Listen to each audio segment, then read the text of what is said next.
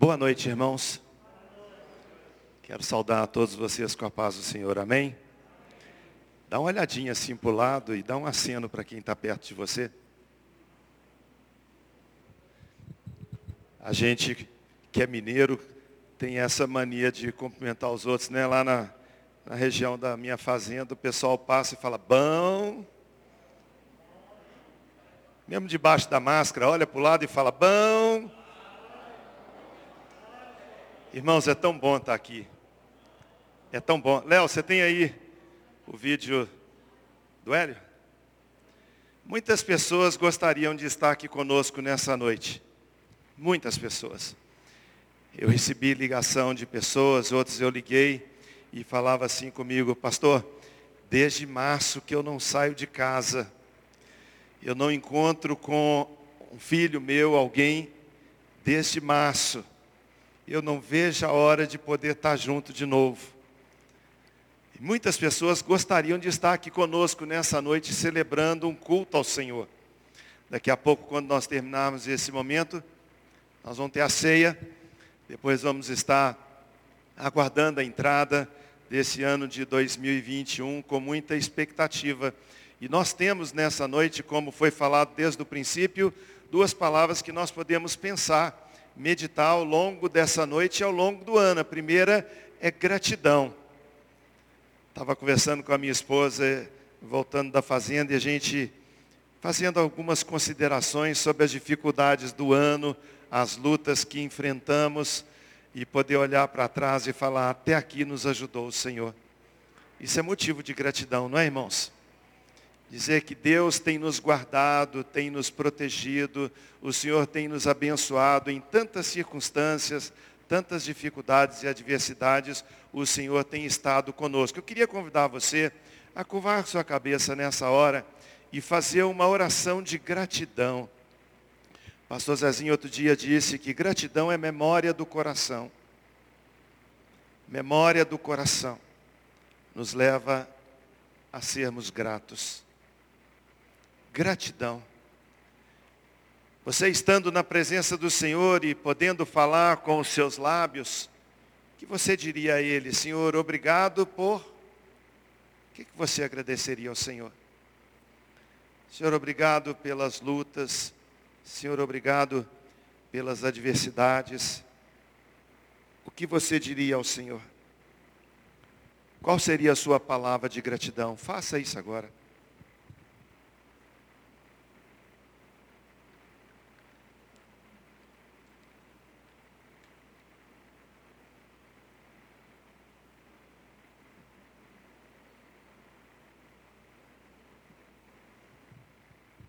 Senhor nosso Deus, nós queremos te agradecer pela tua bondade. Nós cantamos há pouco que tu és bom.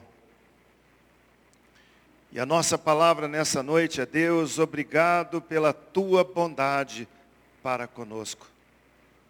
Obrigado, Senhor, pela tua fidelidade. Obrigado, Deus, pelo teu amor demonstrado através da morte do teu filho, Jesus Cristo, na cruz do Calvário. Obrigado, Deus, que como foi falado pelo pastor Léo, ainda que uma mãe pudesse se esquecer do seu filho que amamenta, o Senhor não se esquece de nós. E nós te somos gratos, Senhor. Te louvamos pelas adversidades, porque nelas o Senhor estava conosco. Te louvamos, ó Deus, pelas tempestades, porque nelas o Senhor estava conosco. Te louvamos pelos momentos de alegria também, porque ali o Senhor estava conosco.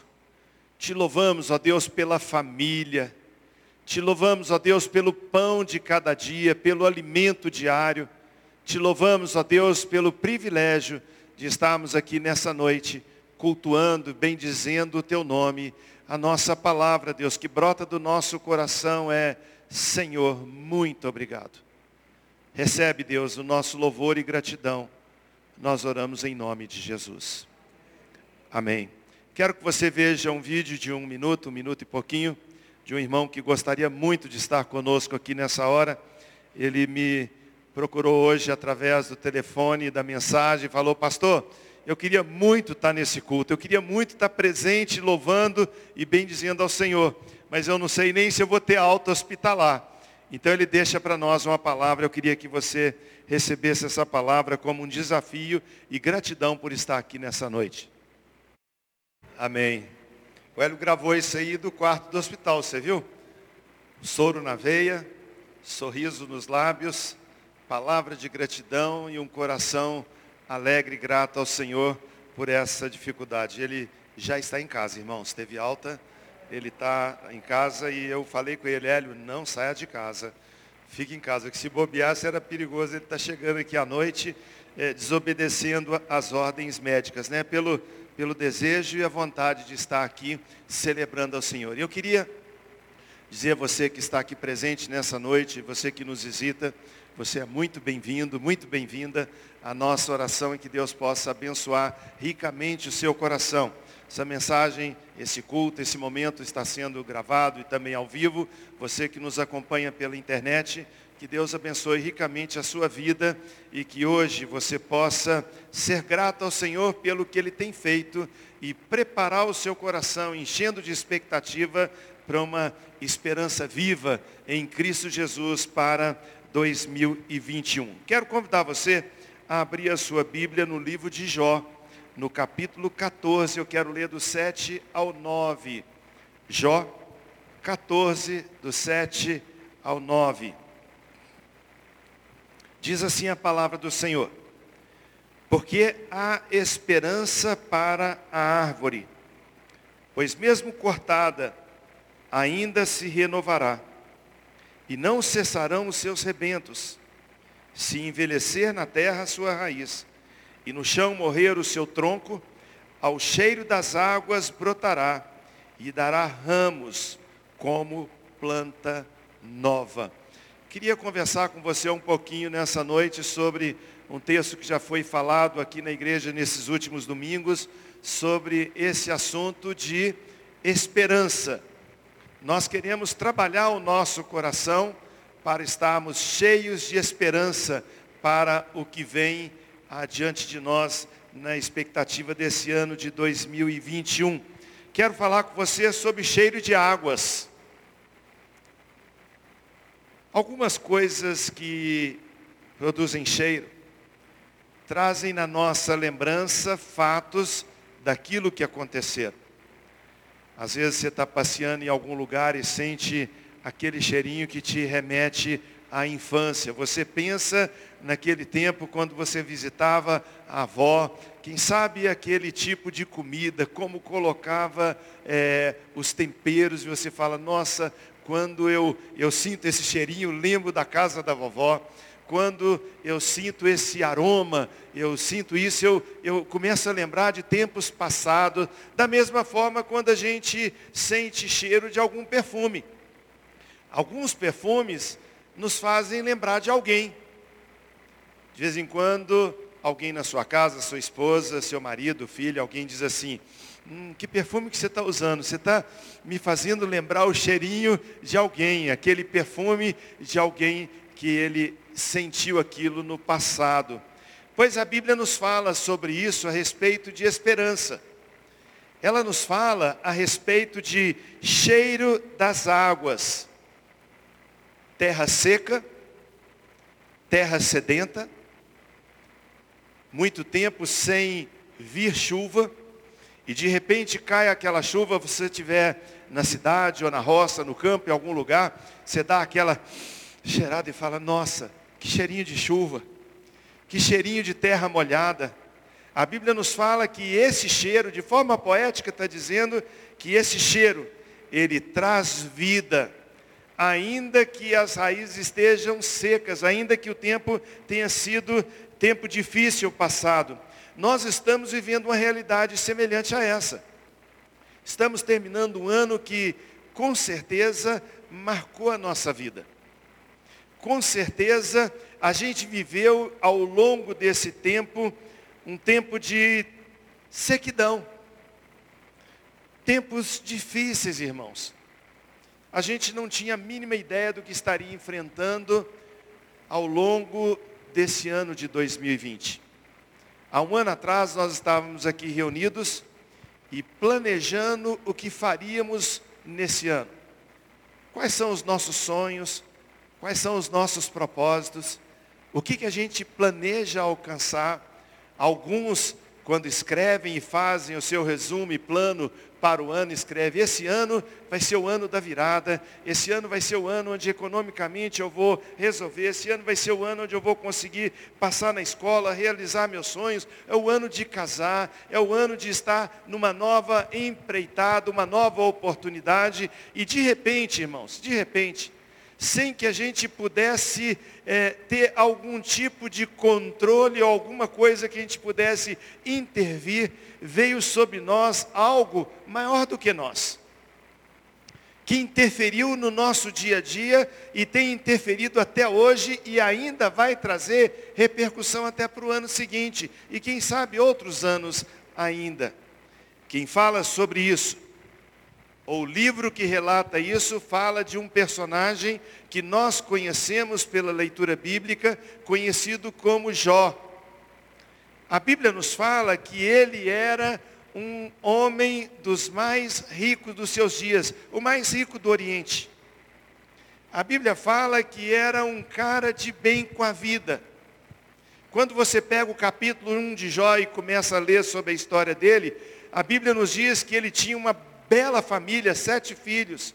Ele tinha não sei quantos camelos, quantas ovelhas, quantos servos. A palavra de Deus chega a dizer em dois momentos que ele era conhecido não só entre os homens, mas era conhecido também nesse mundo espiritual.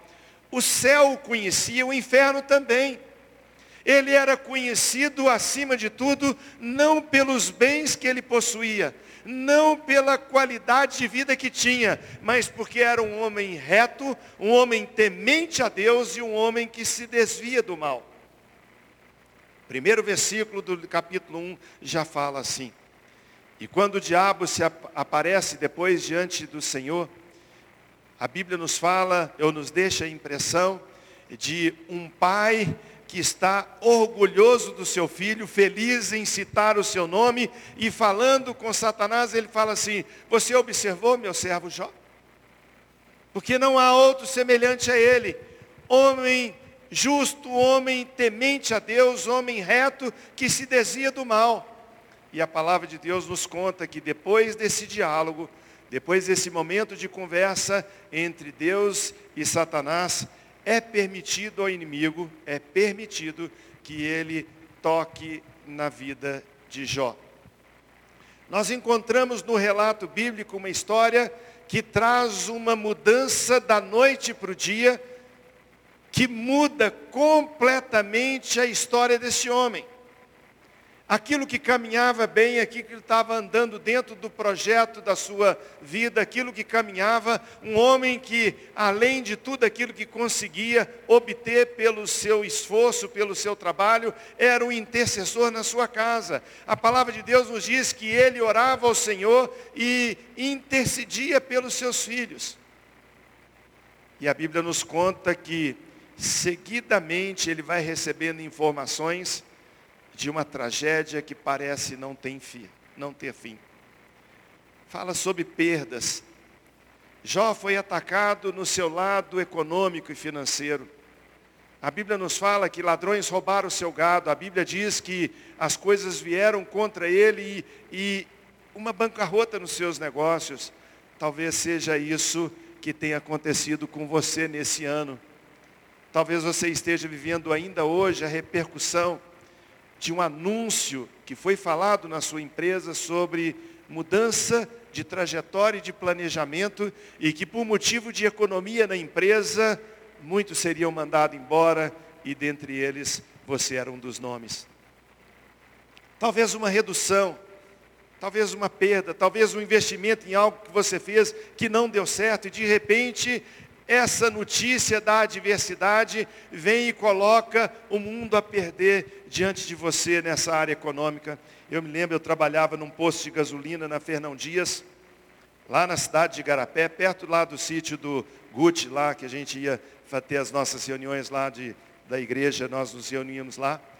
E quando veio a notícia de que o governo estava congelando todas as coisas e tomando de forma compulsória o dinheiro que as pessoas tinham no banco. E que seria liberado apenas alguma coisa a nível de saúde, alguma coisa, a pessoa tinha que entrar na justiça para liberar algum recurso. Lá na cidade de Garapé, os meus clientes eram, a maioria deles eram caminhoneiros. Irmãos, naquela semana, eu fiquei sabendo de alguns motoristas que eram clientes nossos que se mataram. A história de um homem que abacia comigo quase toda semana, ia para São Paulo fazer frete e voltava, ia carregado para São Paulo, voltava carregado. Ele vendeu o seu caminhão porque estava no momento bom na sua história e agora, com dinheiro na mão, ele iria comprar uma carreta. Ele comentou conosco naquela semana: Estou indo para o Paraná buscar uma carreta. Naquela semana, houve o congelamento. A notícia que nós recebemos lá no posto Igarapé é que aquele camarada tinha dado um tiro no ouvido, tinha tirado a sua vida. Quantos de nós enfrentamos nesse ano uma adversidade nessa área? E quantos de nós tivemos perdas na área da família? Quantas pessoas que estavam ao nosso redor, amigos, parentes, queridos, adoeceram ficaram enfermos, não resistiram e morreram. E quantos deles, irmãos, não tiveram nem a opção, a condição de um sepultamento digno? Nós, pastores, estivemos participando de alguns velórios, aonde era impossível, era proibido entrar lá dentro. Entrava alguém, saía outro, foi vedado isso, foi dito que nós não podíamos nem estar perto das pessoas para aquela despedida final. E quantas pessoas perderam a própria saúde, como Jó perdeu a sua saúde? Mas a Bíblia nos mostra que, por todas as coisas que aconteceram com ele, Jó não culpou o Senhor. A Bíblia nos mostra ao longo do texto bíblico que ele reconheceu a soberania de Deus. Está escrito quando ele conversa dizendo, o Senhor deu, o Senhor tomou, bendito seja o nome do Senhor. Esse homem compreendeu, mesmo no meio da dor, da adversidade, que Deus é soberano.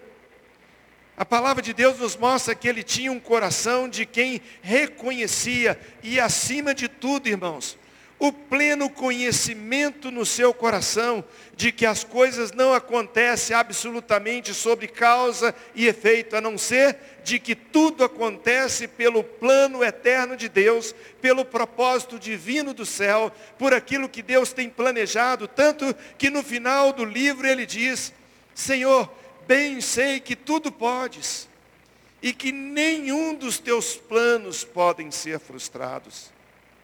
Já parou para pensar nisso? Pastor Henrique estava falando agora há pouco, estamos vivendo diante de uma realidade. Será que Deus dormiu? Será que Deus distraiu? Será que Deus ficou ocupado? E de repente, quando ele olhou, veio esse vírus e invadiu todo o planeta? Não, irmãos, não. O Senhor está assentado num alto e sublime trono. O Senhor tem o controle de todas as situações. O Senhor tem o controle de todos os fatos. O Senhor tem o controle de todo o universo. A Bíblia diz que Deus tem o coração do rei nas suas mãos e ele inclina para onde quer. Nenhum dos planos do Senhor podem ser frustrados. E a palavra de Deus nos diz, lá no final do livro, depois de passar por toda a sua experiência dolorosa, depois de toda a adversidade, Jó faz uma declaração que marca o nosso coração, irmãos. Ela contrapõe toda e qualquer ideia de uma pessoa que está lamentando além daquilo que é natural. Jó lamentou? Lamentou sim.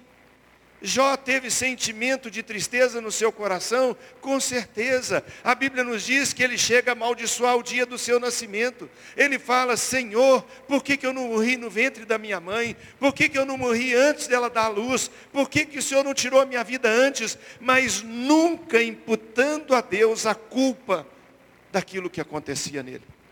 Aquilo que acontecia com ele. aquilo que acontecia ao redor dele. No final da história, lá no finalzinho você pode ver a confissão de alguém que diz assim, Marquinho, Senhor, eu te conhecia de ouvir falar, mas hoje os meus olhos te veem. Sabe, queridos, por isso, exatamente por causa dessa firmeza no seu coração, é que Jó podia fazer ao longo da sua trajetória uma afirmação desse paralelo com a natureza quando ele fala da árvore. Porque há esperança para a árvore. O que Jó está dizendo nessa história, nesse contexto, é que em um determinado momento na sua história o machado chegou. De repente o machado cortou.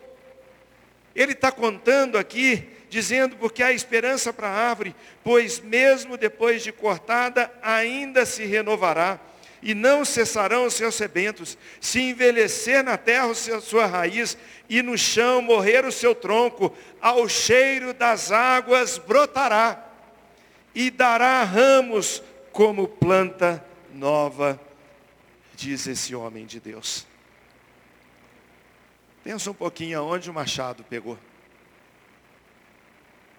Aonde houve a ferida? Seu tronco, seu tronco foi ferido. Os galhos foram cortados. Um tempo sem produzir fruto, pois não há galho, não há folhas. Não há folhas, não há flores, não há flores, não há fruto. Mas o que ele está dizendo para nós, queridos, é que basta o cheiro das águas. Ah, que o Senhor tenha misericórdia de nós e faça com que cada um, eu e você, possamos nessa noite, ao longo desse ano de 2021, sentir o cheiro das águas. Abrir as nossas narinas, respirar fundo e ver a chuva está caindo. O chão está ficando molhado. Esse cheiro de poeira quando molha, esse cheiro da terra que recebe. Cientistas fizeram pesquisas há um tempo atrás e entenderam o significado desse odor. Depois você olha na internet isso. A água, quando bate na terra, as gotas, quando batem, levantam aquele aroma, aquele cheiro, que é um cheiro diferente de tudo. Quando qualquer lugar que você tiver, quando você vê o vento soprando, depois que a chuva bateu em algum lugar, você tem aquela plena consciência de que a chuva está chegando ou já molhou em algum lugar. O que significa isso conosco? Significa que nós podemos sim ter tempo de gratidão no coração, de poder entender que todas as coisas cooperam conjuntamente para o bem daqueles que amam a Deus, daqueles que são chamados segundo o seu propósito.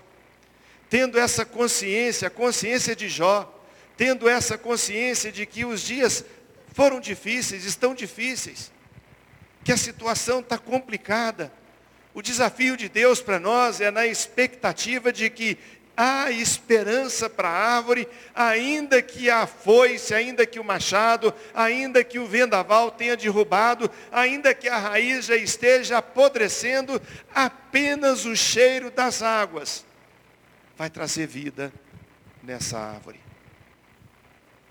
Isso pode acontecer com você nessa noite.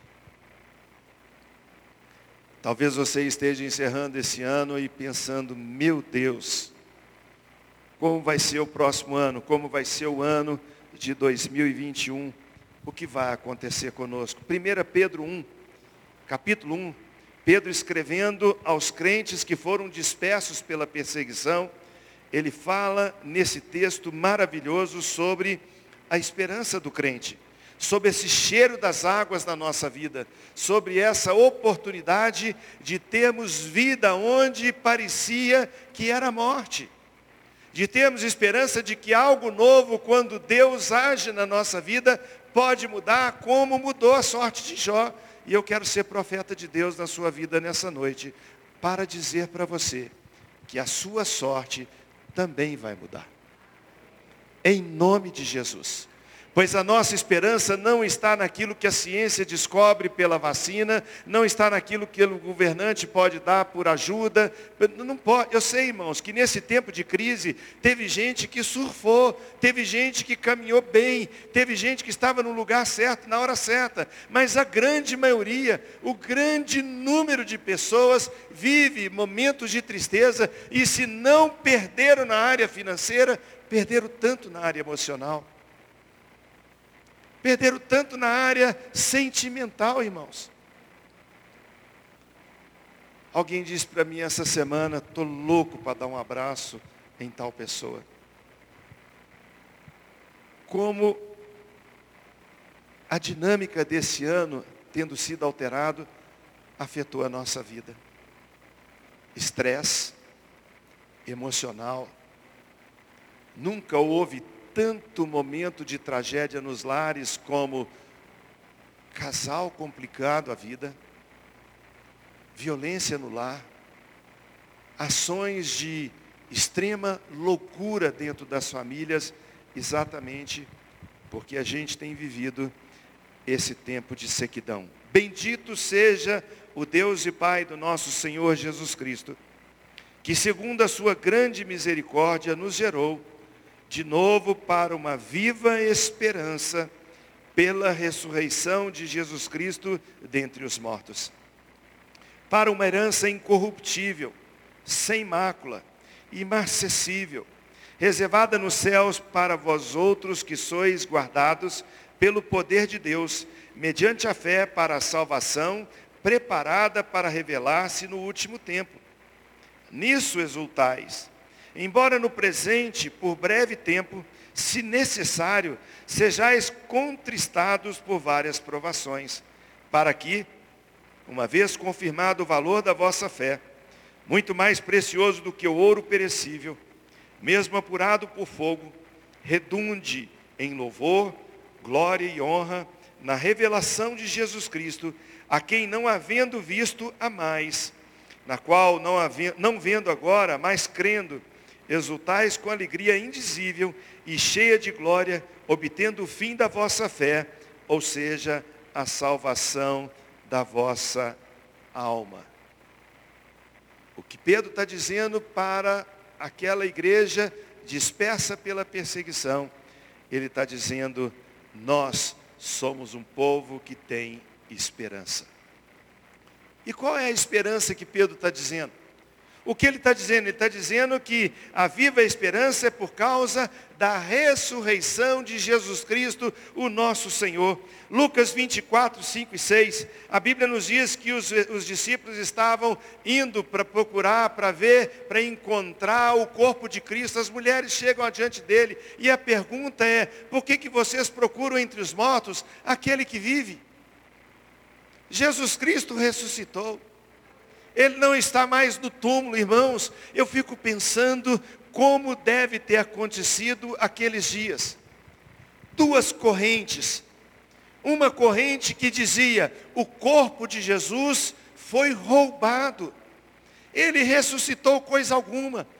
Os ladrões entraram aqui, mesmo debaixo de vigilância, conseguiram roubar. Ou não, não foram os ladrões, foram os discípulos, para que continuasse a farsa roubaram o corpo dele para dizer, ele está vivo, ele ressuscitou.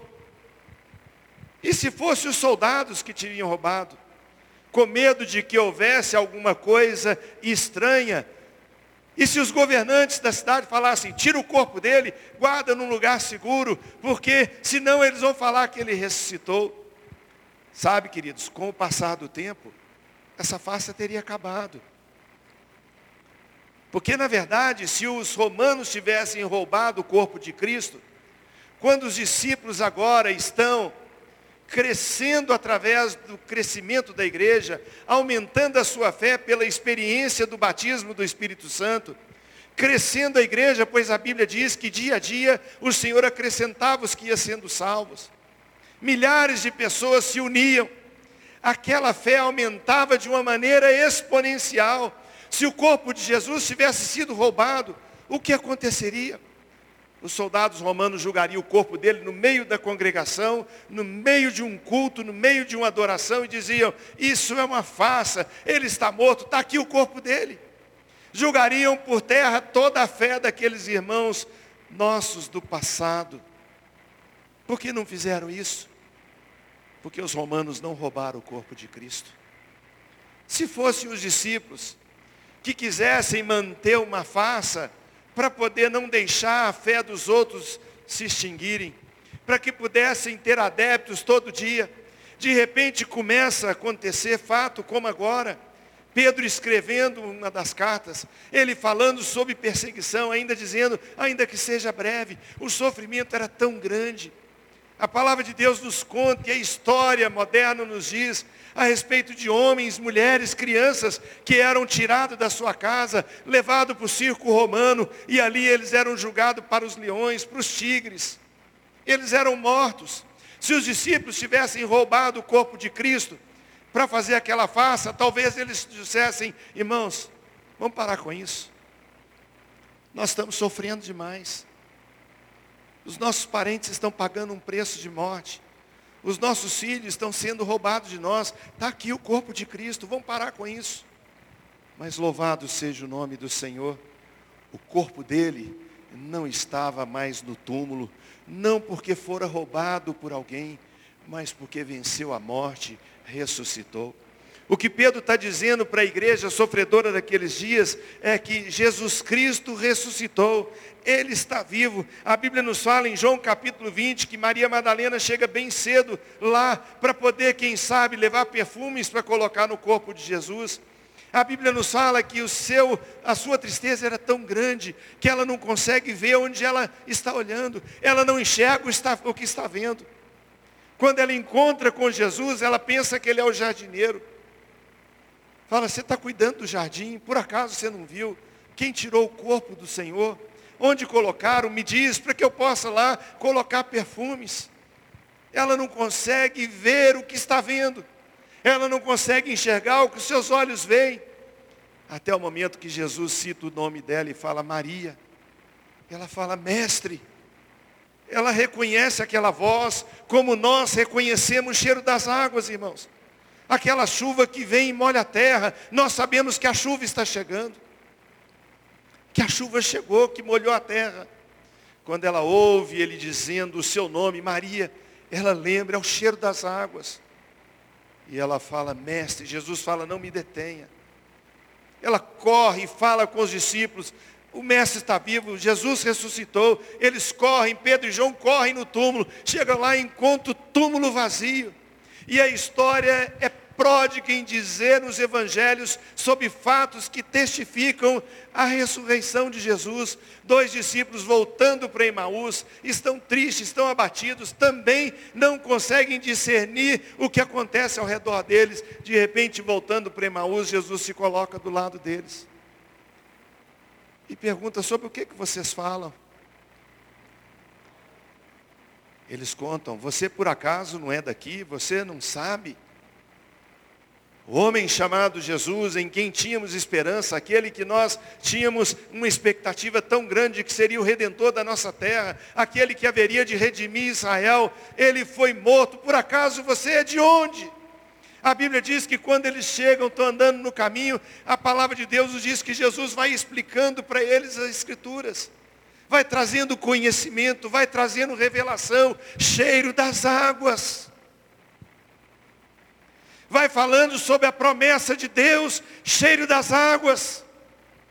Vai falando que o Cristo haveria de padecer, ser entregue aos seus inimigos, morto, crucificado, mas ressuscitaria. Cheiro das águas, irmãos.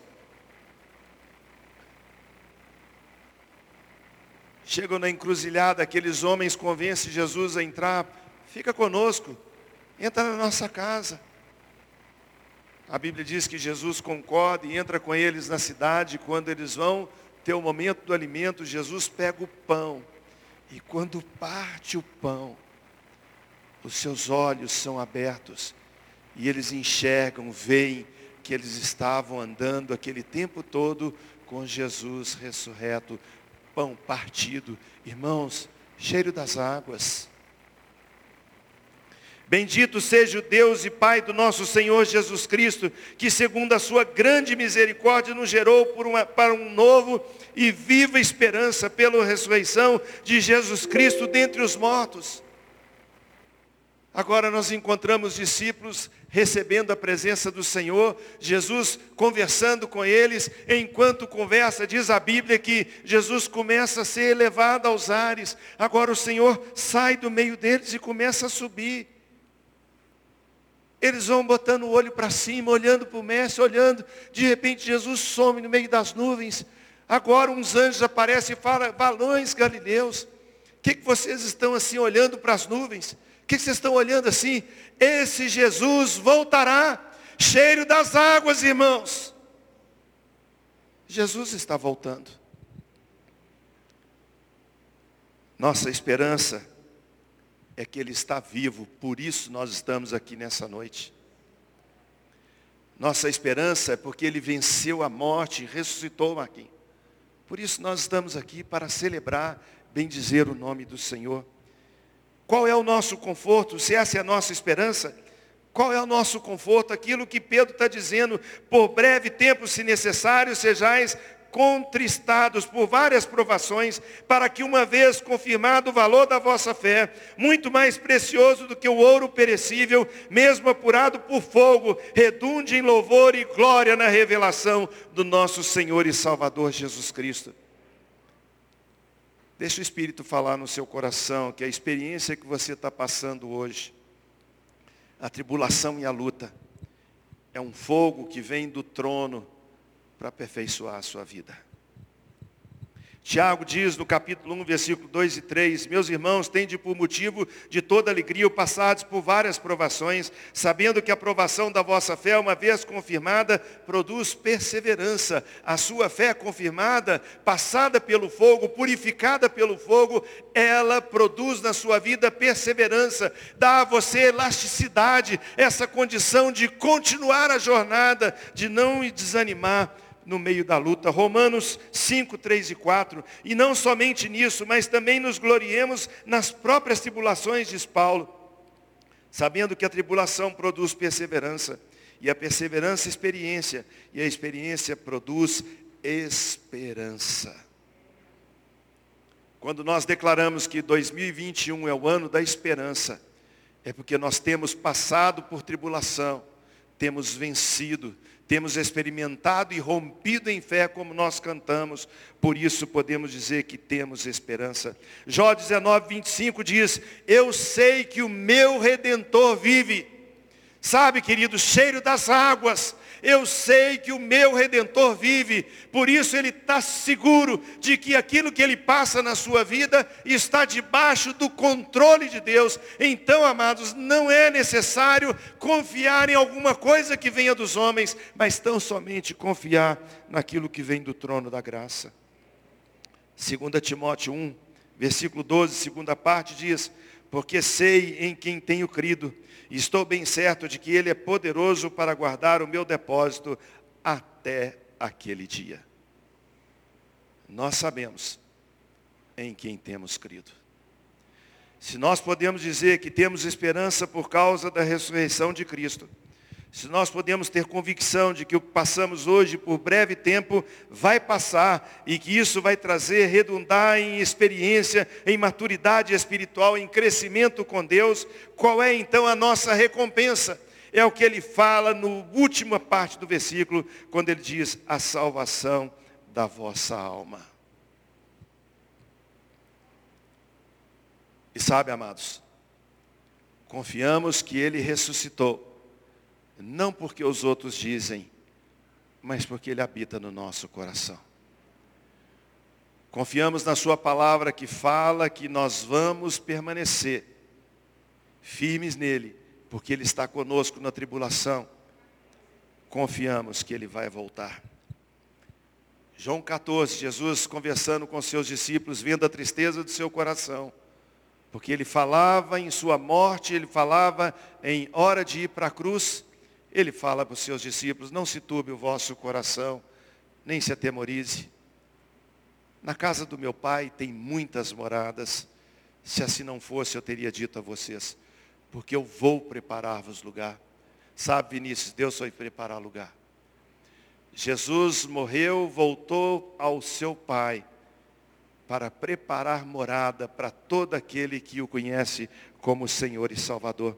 1 Tessalonicenses capítulo 4, Paulo é tão claro ao dizer que nós de forma alguma precederemos aqueles que morreram em Cristo primeiro a Bíblia diz que eles ressuscitarão primeiro, aqueles que morreram em Cristo, quando for ouvida a voz da trombeta, quando o anjo de Deus obedecer a palavra do Pai, quando for ressoada a trombeta de Deus, a Bíblia diz que os mortos em Cristo ressurgirão primeiro, depois nós, os que estivermos vivos, seremos arrebatados para o encontro com o Senhor nos ares. E sabe o que Paulo diz sobre isso? Consolai-vos uns aos outros com essa verdade. Irmãos, o consolo do nosso coração é que ainda em tempo de luta e dificuldade, o Senhor vem nos buscar. Colossenses 1, 26 e 27 diz, o mistério que estiver oculto dos séculos dos séculos e das gerações, agora todavia se manifestou aos seus santos, os quais Deus quis dar a conhecer qual seja a riqueza da glória desse mistério entre os homens. Isso é, Cristo em vós, a esperança da glória. Qual que é a nossa esperança, irmãos? Cristo em nós. Por isso nós podemos dizer mais uma vez, porque há esperança para a árvore, pois mesmo cortada, ainda se renovará, e não cessarão os seus rebentos, se envelhecer na terra a sua raiz, e no chão morrer o, seus tronco, o seu tronco, ao cheiro das águas brotará, e dará ramos como planta nova. Amém, queridos? Por isso nós podemos dizer, eu sei que o meu Redentor vive, cheios de esperança. Que Deus nos abençoe. Queria convidar os irmãos do louvor a vir aqui à frente, nós vamos cantar. Queria convidar o Mário e a equipe de diáconos a vir aqui à frente. Eles vão estar distribuindo os elementos da ceia. E eu quero convidar você a participar conosco da ceia do Senhor. Você que está na sua casa, se está com alguém, quiser ir na sua cozinha, na sua dispensa, pegue um pouco de suco de uva, pegue um pedaço de pão, participe da ceia conosco. Ceia é trazer à memória que Jesus Cristo morreu na cruz do Calvário por nos amar e que Deus o ressuscitou dos mortos para garantir, garantir a cada um de nós a vida eterna. Se você nos visita e quer participar da ceia, seja bem-vindo. A ceia não é dessa igreja, a ceia é do Senhor. É necessário somente uma coisa, avalie o seu coração. Considere o que você tem feito. Se tem pecado, peça perdão. Zere as suas contas com o Senhor. A Bíblia diz que há poder no sangue de Jesus. Ele nos purifica de todo pecado. Os nossos diáconos vão estar, estão distribuindo os elementos aqui embaixo, lá em cima. Não coma, não beba, aguarde. São 23 e 44, assim que eles terminarem de entregar os elementos da ceia, nós vamos tomar, vamos orar e vamos entrar no ano novo com o nosso coração cheio de esperança no Senhor.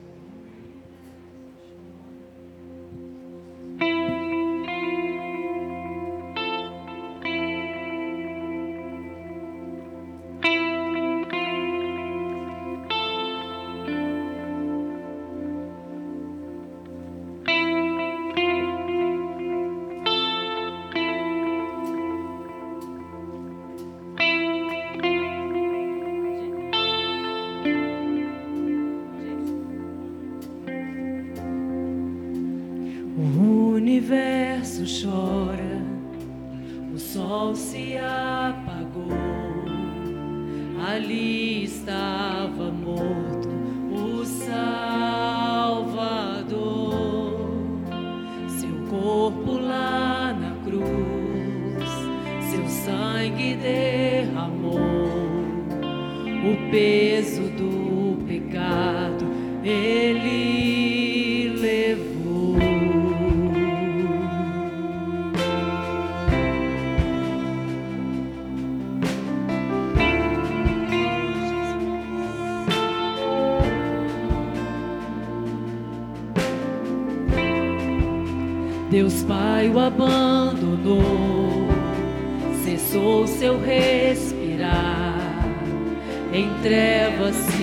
encontrou o filho.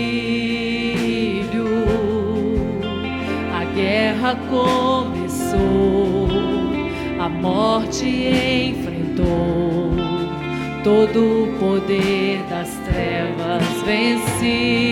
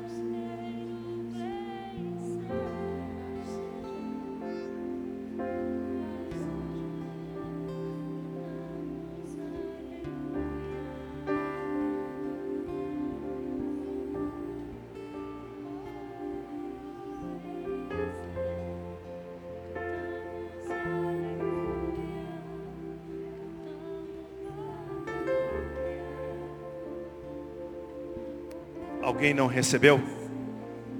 Levante a sua mão se porventura você não recebeu algum dos elementos, um pedacinho de pão, um cálice com suco.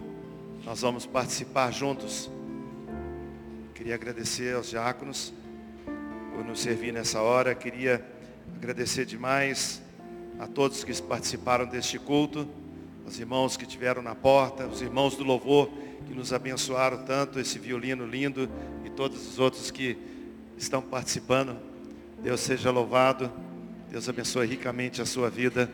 Você com certeza nos abençoou nessa noite. Mas alguém não recebeu? Faça o sinal. Quero voltar a Jó 14. E quero convidar você a fazer uma nova leitura. Está escrito, porque há esperança para a árvore. Eu quero que no lugar da árvore você coloque o seu nome. Uma reflexão. Você possa dizer, porque há esperança para mim. Ele diz, pois mesmo cortado ainda renovará. Você pode dizer, mesmo ferido, eu vou me renovar. Não cessarão os meus rebentos. Se envelhecer na terra a minha raiz, e no chão morrer o meu tronco, ao cheiro das águas vou brotar e vou dar frutos como uma planta nova. Você pode dizer isso? Vou dar frutos como uma planta nova. Por quê? Por causa do cheiro das águas. Irmãos, o que nós temos nas mãos nessa hora simboliza muito o cheiro das águas. Porque nós estamos trazendo à memória o que Cristo fez por nós na cruz do Calvário. Isso é cheiro de água. Porque a nossa esperança é que Ele morreu e ressuscitou. O nosso conforto é que o sofrimento vai passar. A nossa recompensa é que encontraremos com o Senhor nos ares e vamos viver para sempre com eles. Amém? Enquanto comiam, tomou Jesus um pão e, tendo abençoado, partiu e deu aos seus discípulos, dizendo: Comei, tomai, comei, pois isso é o meu corpo. Nós não comemos o corpo de Cristo, mas nós trazemos a memória que Jesus Cristo é o pão partido por nós, que espontaneamente se entregou. Jesus disse: Ninguém tem poder para tirar a minha vida. Eu a dou espontaneamente, Mário. Eu a dou, disse Jesus.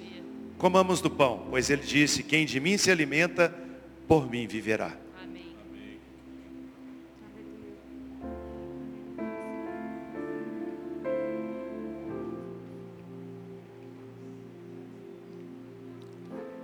Aleluia.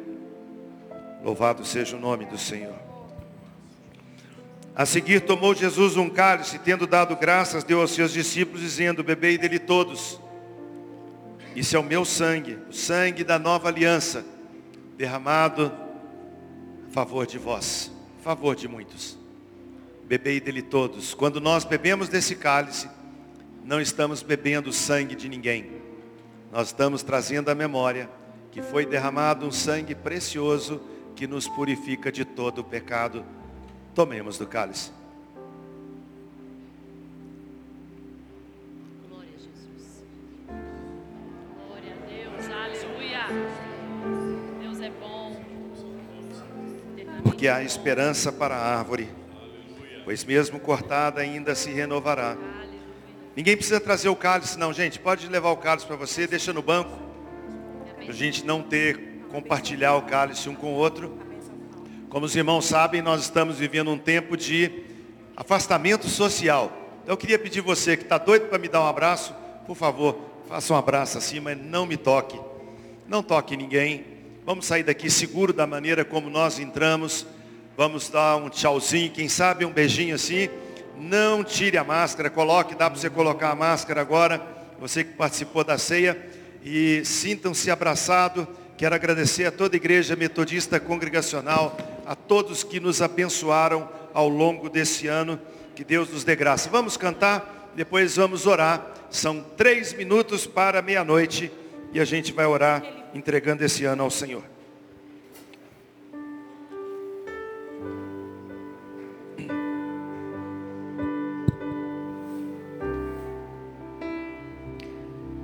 Essa você conhece.